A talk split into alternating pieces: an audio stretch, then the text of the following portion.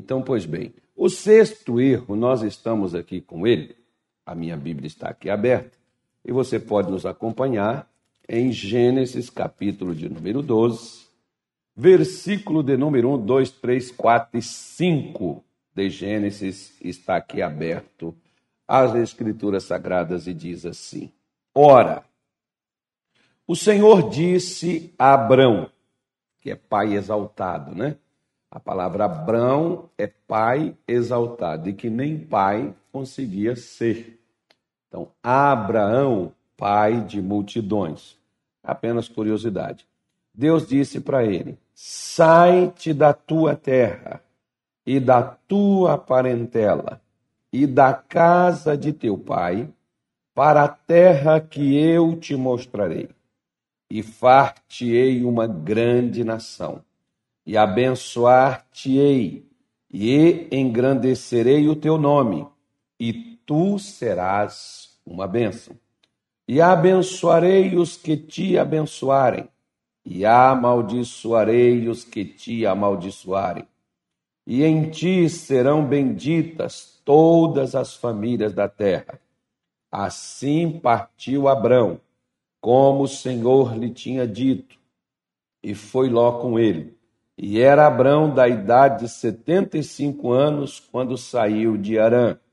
E tomou Abrão a Sarai, sua mulher, e a Ló, filho de seu irmão, e todos os seus bens que haviam adquirido, e as almas que lhe acresceram em Arã, e saíram para irem à terra de Canaã, e vieram à terra de Canaã. Vamos dar uma parada aqui e vamos é, entender sobre esta mensagem, o que hoje, hoje nós iremos tratar. Muitas vezes, é, as pessoas investem em bens, as pessoas investem em negócios, as pessoas investem em várias coisas na vida, mas às vezes você não tem investido no seu crescimento pessoal. Isso em si próprio, na sua vida pessoal, na sua vida espiritual. Às vezes, você pode ver aquela moça que, quando ela está solteira, ela se cuida, é cabelo, unhas, corpo, tal, peso, balança, aquela preocupação geral, porque precisa encontrar um bom partido, alguém que vai dividir com ela as lutas da vida e conhecer uma família, como assim também às vezes faz certos rapazes, nem todos, mas alguns também fazem. Só que depois que casa, a pessoa não se cuida mais.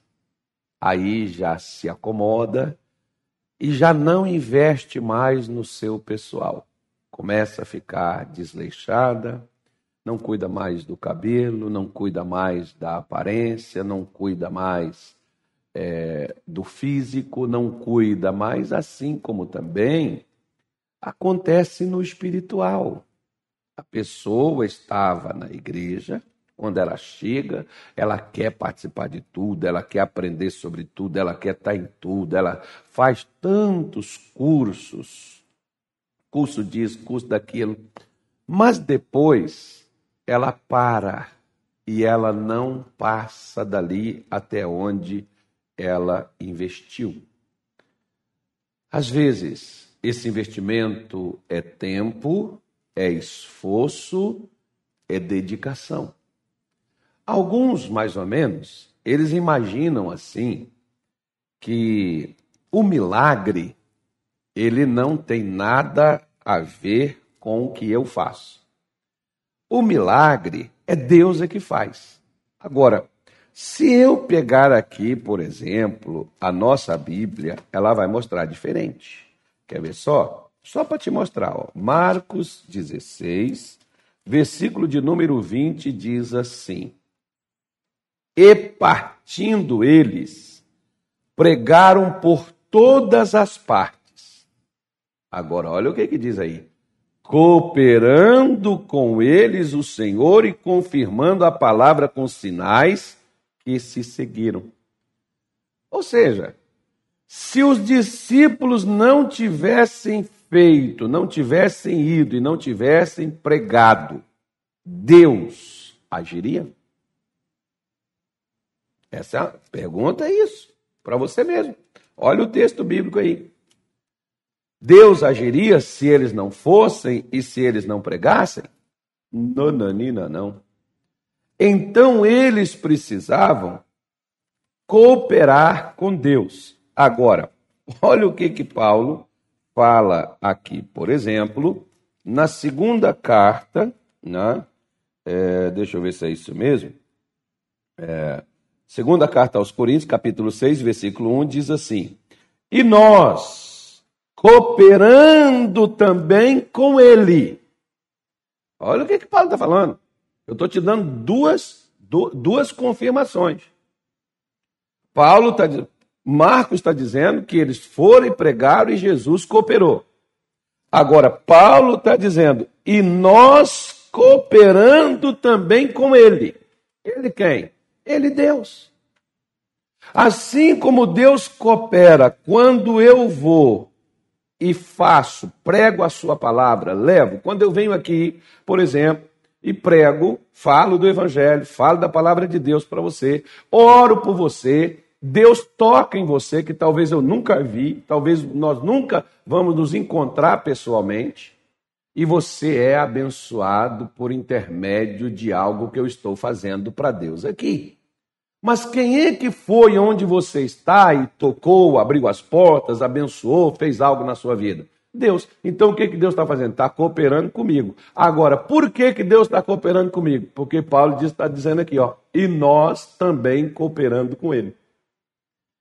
Ou seja, se Deus, por exemplo, mandou Abraão sair, mandou Abraão ir, mas Abraão não fosse, Deus faria dele uma grande nação onde ele estava? Não. Deus cresceria, fazia ele crescer? Não. Deus iria levantar ele? Não. Ele chegaria onde Deus queria? Também não. Então, quem teve que investir no seu crescimento, tanto pessoal, porque aqui Deus fala de crescimento pessoal, porque é, uma, uma coisa, por exemplo, gente, que às vezes muito filho de Deus precisa, é desse versículo 2, quando Deus diz assim: Far-te-ei uma grande nação, e abençoar-te-ei, engrandecerei o teu nome, e tu serás uma bênção. O que, que Deus está falando, Abraão? eu vou fazer com que você seja respeitado. E para você ser respeitado, você não precisa pôr uma 765 na mão, nem um fuzil.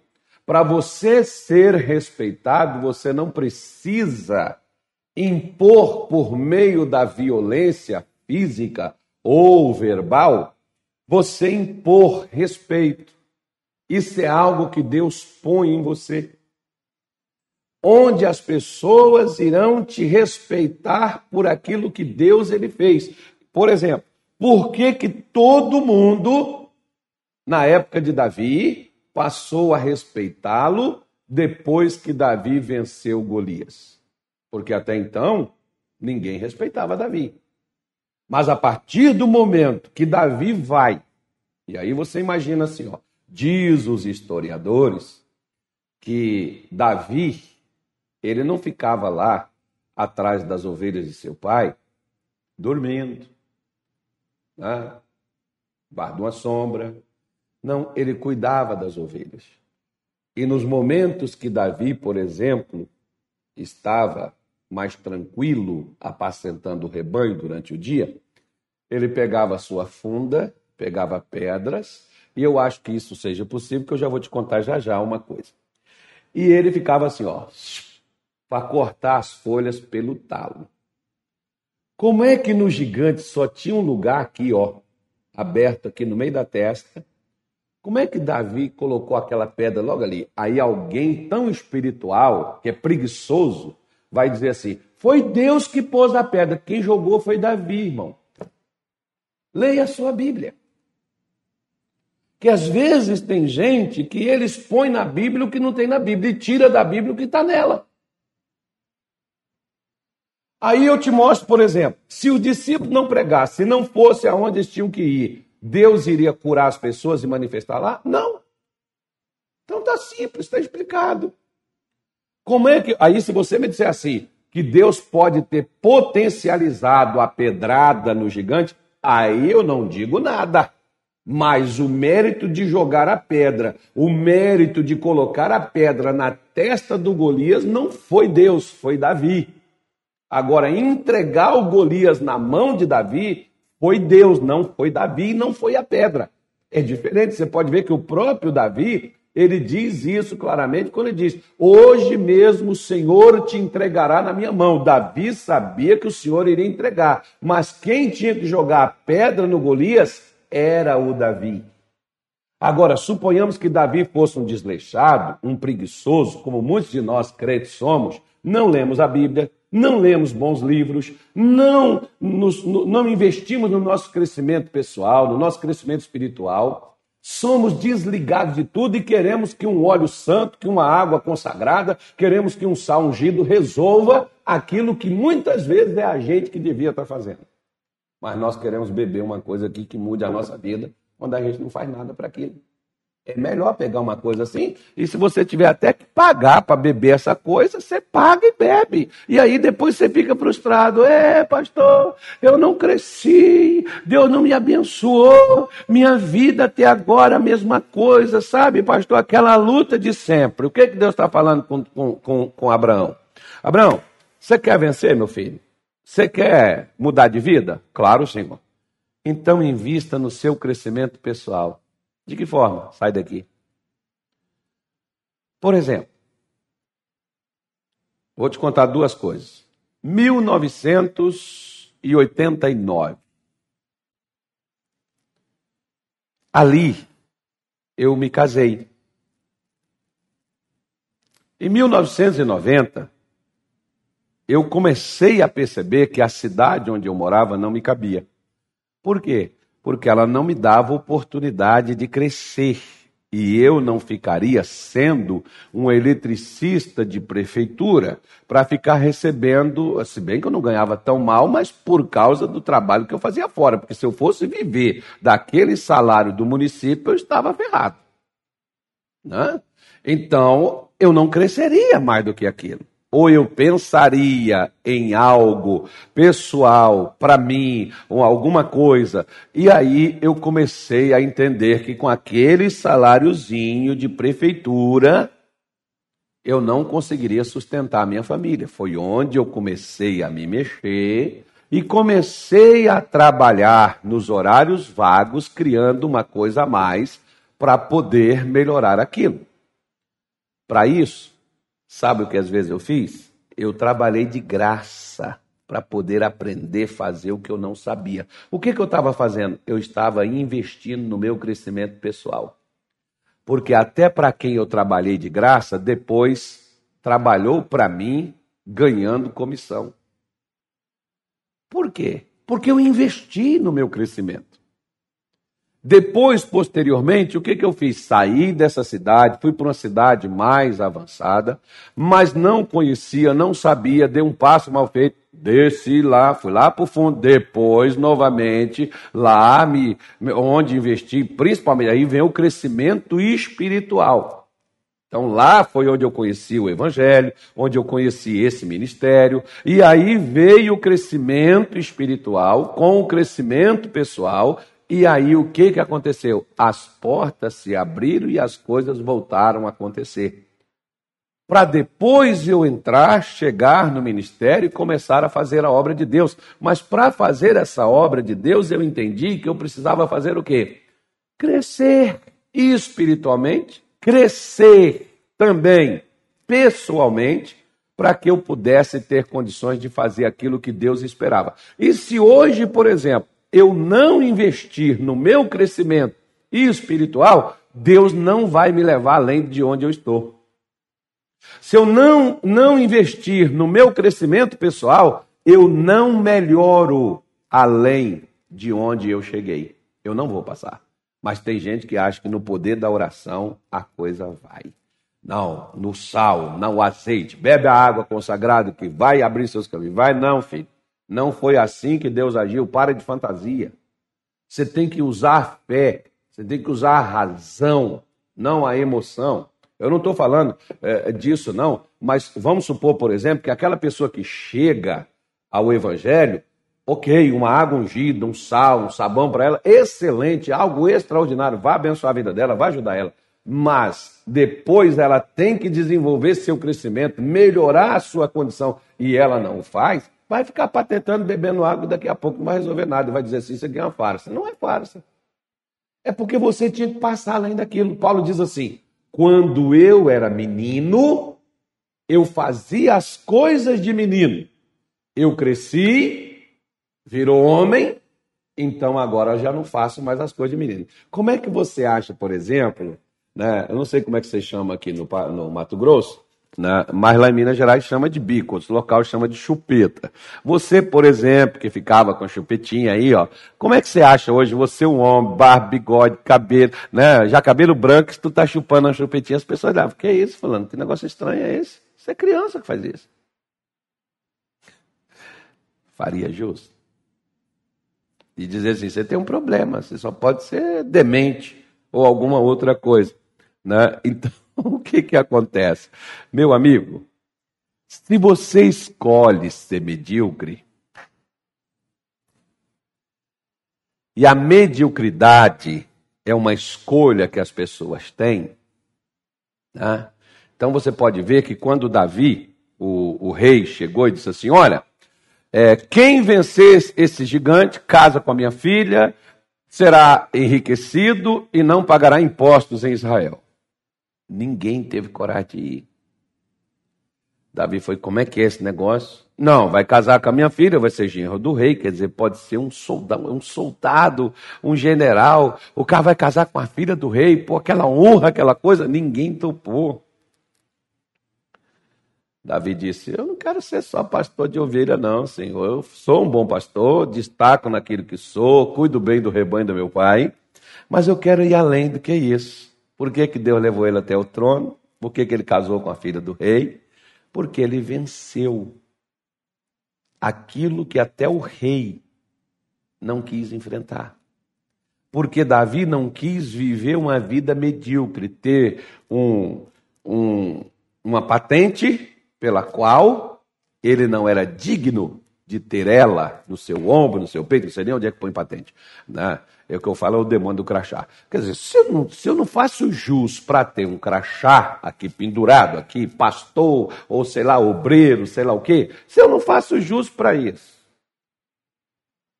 sou medíocre, eu nunca vou fazer, eu nunca vou ter destaque, eu nunca vou crescer, eu nunca vou fazer história, e a minha história contada será uma história de mediocridade. Que é a história que muitos às vezes estão dentro do evangelho contando. Por isso, meu amigo, se você quiser crescer, se mexa, esteja disposto para poder fazer as mudanças necessárias que você precisa fazer. Porque para mudar a vida de Abraão, Deus mandou ele sair de onde ele estava e mandou ele ir para onde ele iria mostrá-lo. Para engrandecê-lo, para fazer com que ele fosse respeitado. E você vê que hoje Abraão tem respeito dos judeus, tem respeito do, do, dos muçulmanos, tem respeito dos cristãos, sejam eles católicos ou evangélicos. Tem o respeito das três maiores religiões do mundo. Até hoje o sepulcro de Abraão é visitado. Foi aqui, não sabe nem se é verdade, mas foi aqui, aqui que está Abraão, aqui que está Sara. E as pessoas vão para lá. Por quê? Porque Abraão não ficou lá onde Deus o encontrou, porque Deus pode ter te encontrado numa cama, mas eu acho que ele não quer você numa cama a vida toda. Enéas estava numa cama. Pedro chegou lá e disse: Enéas, Jesus Cristo te dá saúde. Ô oh, Enéas, Jesus não te chamou para ser medíocre, não. Ô oh, minha senhora, minha irmã, Jesus encontrou você viciado, deprimido, arruinado, desgraçado, miserável, arrebentado na vida. Pois bem, Jesus encontrou você dessa forma, mas ele não quer que você fique para você sair. Não é ele que muitas vezes vai fazer algo para você, não. É você que vai fazer algo para você mesmo. É você que tem que cansar de viver essa vidinha que às vezes você tem vivido ela e investir. Por exemplo, quer ver? Olha. Quando eu cheguei, foi bom, meu pastor, quando eu cheguei lá na, na nossa igreja, eu lutava para ser curado, lutava para poder crescer, lutava para minha mulher ser curada, minha filha ser curada. Era a minha luta. Quando eu cheguei lá, o meu pastor disse assim: Ó, não fica só com o que eu te ensino aqui na igreja. Compre uma Bíblia, compre um dicionário bíblico, compre bons livros sobre fé. Você não precisa de fé? Preciso. Compre livros. Eu, outro dia atrás, eu estava aqui numa reunião com os obreiros, chamei minha esposa e, e mandei ela falar na frente de todos eles aí. Eu deixava de comprar uma camisa, que já estava gasta. Né? Como às vezes eu tinha uma camisa, ela era goiaba, mas ela se gastou tanto que ela virou acerola. Mas eu deixava de comprar a camisa para investir no meu crescimento pessoal e meu crescimento espiritual, comprando livros. Tem gente que quer crescer, mas não quer estudar. Tem gente que quer crescer, mas não quer aprender, não quer fazer o que é necessário para crescer. Se você não cresce, meu amigo, porque se você pegar, quer ver, olha, eu gosto disso. Ah, eu amo falar essas coisas. Porque são coisas que mudam a nossa vida. Tira a gente da. Uh, olha o Salmo 89. Olha só que maravilha. Gente, eu fico emocionado quando eu vejo isso. Olha só, o versículo 19 diz assim: Então em visão falastes do teu santo e disseste: Socorri um que é esforçado e exaltei a um eleito do povo. Em outras palavras, trocando aqui, né, de gato para sapato, então vamos falar aqui. Deus está dizendo assim: Eu socorri a Davi porque ele é esforçado. E ele se destacou no meio de todos os outros. Quem é que até foi lutar com o gigante quando todos teve oportunidade e não foram? Quem foi? Se você quer ter o que você nunca teve, faça algo que também você nunca fez. Por quê? Porque não haverá crescimento, amigo, sem a dor da disciplina. Muitas vezes, ó, madrugadas, não vai te matar, porque as pessoas ficam madrugadas em pecado. Ficam madrugadas na bebedeira e não morre. Por que, que você vai morrer porque você está investindo na sua vida pessoal, na sua vida espiritual, você vai morrer. É, parece os crentes que pensa que corona só se pega na igreja, não pega em campo, não pega em lanchonete, não pega em bar, não pega na, é, é, é, em shopping, só pega na igreja. Não posso ir na igreja porque é pandemia, quarentena. Né? Então, ok, fica dentro de casa. Né? Quantos estão dentro de casa pegando por outro canto e indo por outro lado e levando o bagaço? Ou seja, não existe, deixa eu falar com você de novo, ó, não existe crescimento se não houver disciplina da minha parte. Pega esses jogadores de futebol que destacaram no mundo, pega esses atletas, né? O Michael Jordan, se não me engano, ouvi uma vez uma entrevista dele, dizendo que depois de, depois de um treino com todos os jogadores, ele ficava na beira da quadra quatro horas arremessando bola lá no cesto. Por que, que ele virou quem ele virou? Isso chama-se disciplina. Você sabe quem é o povo mais indisciplinado da terra? É os crentes. Não tem disciplina para levantar, não tem disciplina para estudar, não tem disciplina. Um dia eu fui na casa do irmão, não sei se ele está me assistindo aqui. Achei até legal, não sei se eu até brinquei com ele, eu não sei se funciona, mas eu gostei dos seus métodos.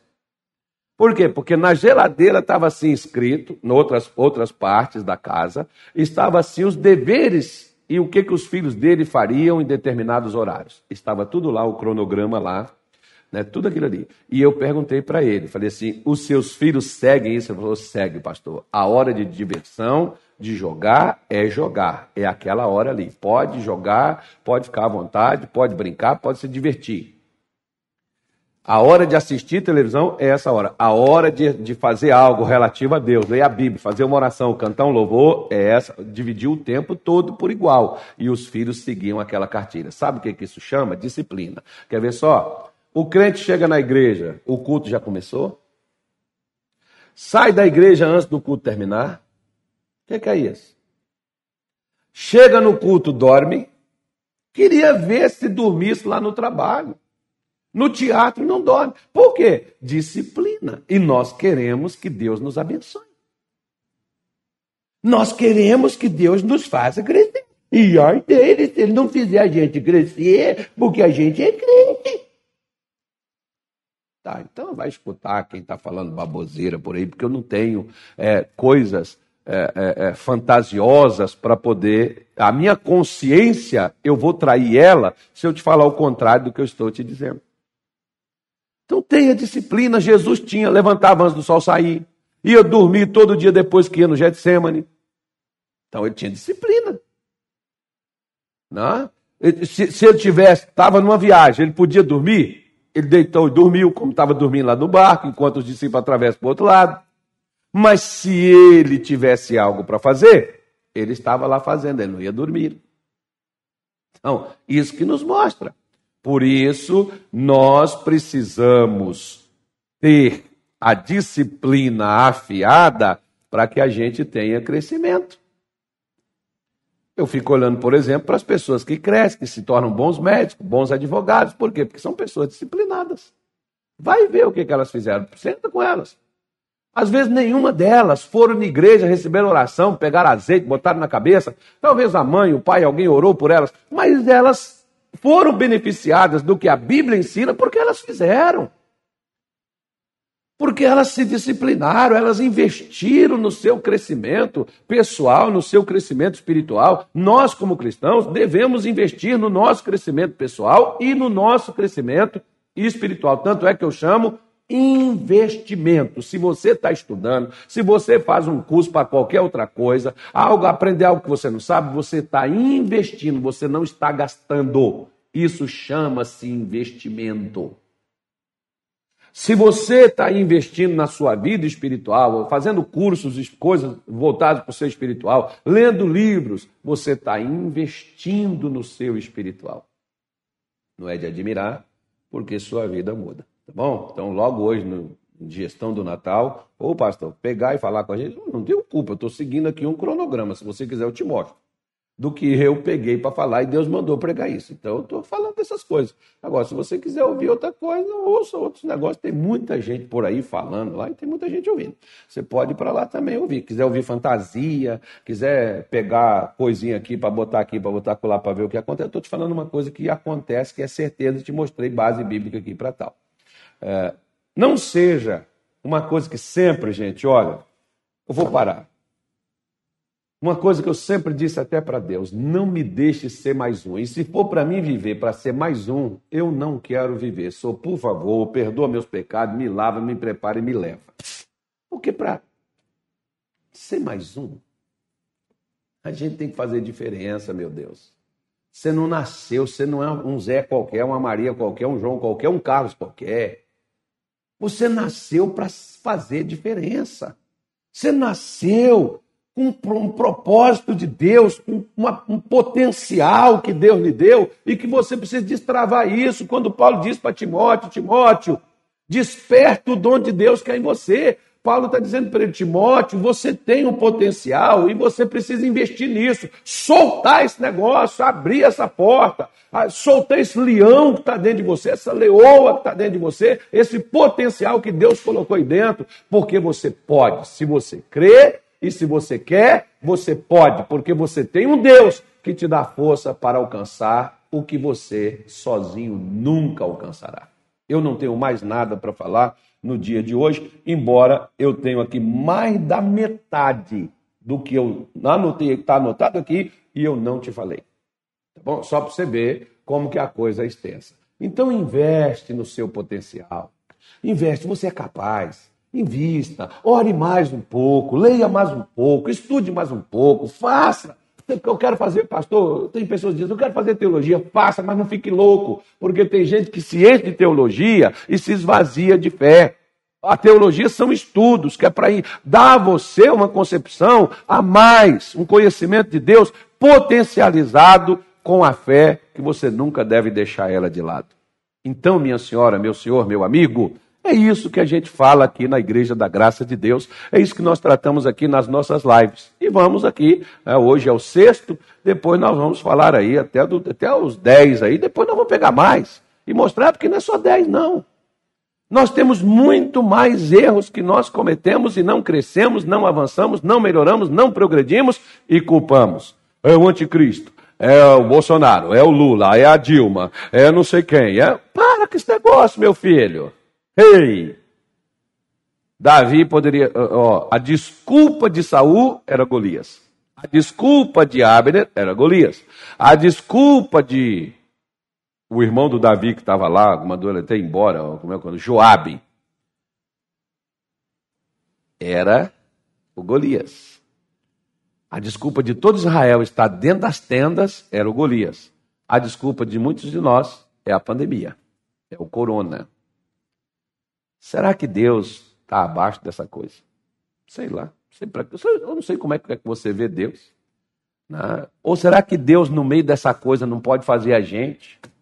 superar, passar, vencer. Quantos aí né, pegaram essa coisa, passaram, venceram, superaram? Quantos tiveram perdas, estão levantando, indo adiante, continuando a jornada? Porque há um potencial dentro de você. Deus não te fez para ser mais um na multidão. Deus te fez e colocou algo em você que, se você colocar para fora, o mundo se beneficiará do que Deus pôs em você. E se o mundo, como Abraão, o mundo se beneficiou do que Deus colocou em Abraão, e Abraão colocou isso para fora. E hoje eu e você somos abençoados por causa de Abraão. Imagine você. Deus quer que você faça história e não apenas passe por ela. Pense nisso. E desperte. Desperte isso em você. Tá bom? Vamos fazer a nossa oração? Você está pronto para isso? Senhor, em o nome do nosso Senhor Jesus, obrigado por mais esta vez a oportunidade de meditarmos. Eu sei que as pessoas não gostam quando nós somos taxativos, agressivos no falar, ousados, mas se o Senhor nos deu esta ousadia para a gente dizer, é assim que eu sempre fiz, é assim que eu farei enquanto o Senhor permitir que seja feito. Não posso me calar, ó Deus. E não posso deixar, meu Pai, ver as pessoas se autodestruindo quando elas foram criadas e têm o potencial para superar, para levantar do fundo do poço, para avançar, para vencer e para crescer e para fazer história, não só nas suas vidas, mas história do mundo. Gente pode ser mudada. Eu sei, Senhor, que às vezes as pessoas não falam, como muitos, por exemplo, meu Deus, no particular, nas nossas redes sociais, eles nos escrevem, eles nos enviam, meu Deus, testemunhos, e eles nos pedem para não divulgar mais o que tem mexido e o que tem feito eles se levantarem, o que fez eles superar e vencer são as palavras que o Senhor tem dado e que a gente tem falado e tem mexido com estas pessoas, e é para mexer mesmo, Senhor. E eu te peço que o Senhor mexa, que o Senhor não deixe nos acomodar, meu Deus que o Senhor não nos deixe estagnar na vida, porque se nós desenvolvemos o nosso potencial, o potencial que o Senhor nos deu e colocou dentro de nós, se nós desenvolvemos ele, meu Deus, nós iremos adiante. Mas se nós apenas olharmos para ele e não despertarmos esse potencial, nós seremos mais um no meio da multidão. E eu disse a estes irmãos que o Senhor não fez ninguém para ser mais um. O Senhor não fez ninguém para ser miserável, para ser um drogado, para ser amaldiçoado. O Senhor não fez ninguém, ó Deus, para ser uma pessoa, meu Pai, insignificante ou medíocre. O Senhor nos fez para a gente ser mais do que vencedor. independente do nosso nível social, independente do nosso nível espiritual, independente, meu Deus, do, da, se nós conhecermos, independente se essa pessoa não conhecia o Evangelho e hoje ela está ouvindo pela primeira vez, se ela desenvolver e conhecer mais, porque quando nós te conhecemos, quanto mais conhecemos, mais recebemos de ti. Oh meu Deus, ajude esse homem, ajude essa mulher. O Senhor só falou uma vez com Abraão e foi suficiente. Ele saiu de sua terra, saiu de sua parentela, ele foi para o lugar que o Senhor queria mostrar e o Senhor mostrou. E o Senhor não só mostrou Canaã, o Senhor mostrou o mundo, porque hoje o mundo praticamente, ó Deus, sabe e conhece quem é Abraão. Senhor, por isso eu oro em nome de Jesus e eu te peço, ó Deus, que o Senhor nos ajude a despertar e a investir no nosso potencial na capacidade que o Senhor nos deu. Meu Deus, no, na, na, na vida pessoal, na vida espiritual, ajude a gente a despertar. E assim, meu Deus, nós teremos condições de colocar o inimigo debaixo dos nossos pés, colocar o inimigo para fugir, e ele não irá nos causar mal algum. Por isso, nesta tarde eu oro e eu digo em nome de Jesus: espírito de mediocridade, de miséria, de conformismo, de estagnação, em nome de Jesus, espírito de preguiça, de desânimo, fraqueza, de medo, você que faz sempre essa pessoa recuar, você que faz ela desistir, que não deixa ela concluir, nem começar você deixa. Você que está dentro dessa mente, no intelectual, dentro dessa mente para dizer a essa pessoa que ela não presta, que ela não vai conseguir, que ela nasceu para sofrer, que ela vê esse mundo apenas para passar por ele. Não, essa mulher e esse homem que quiser fazer história, eles vão se levantar. Eles foram programados e foram feitos desde o ventre de sua mãe para ser um plano de Deus. E o meu Deus, o Deus que eu prego, o Deus que eu conheço, o Deus que eu falei hoje aqui, não pararia para fazer um plano fracassado e colocá-lo neste mundo. Não é esse Deus que nós representamos. Por isso, nesta tarde, eu me levanto como ministro desta palavra que preguei e eu digo em nome de Jesus Cristo, demônio do inferno, você que anulou esta pessoa, você que a convenceu, que a induziu, que a seduziu, que ela não lute, que ela não enfrente, que ela não batalhe, que ela não vá adiante, eu te ordeno em nome de Jesus, pegue a sua mediocridade Pegue a sua aceitação, sua condenação, sua culpa, seu medo. Pegue sua miséria, suas amarras. Pega seu feitiço. Pegue em nome de Jesus seus encantos. Desapareça. Saia. Vá embora e não atormente estas vidas. Oh, meu Deus, que a tua bênção agora venha e que o Senhor levante. E se essa pessoa for, Jesus, e enfrentar seus medos, seus traumas, suas lutas, seus danos, ela vai recuperar o que ela perdeu, ela vai chegar onde ela sempre quis chegar, porque o Senhor nos fez para ser um plano que dê certo e dará certo no nome de Jesus. Por isso eu te agradeço, por isso eu abençoo a todos os irmãos com esta palavra, com esta oração, em nome de Jesus.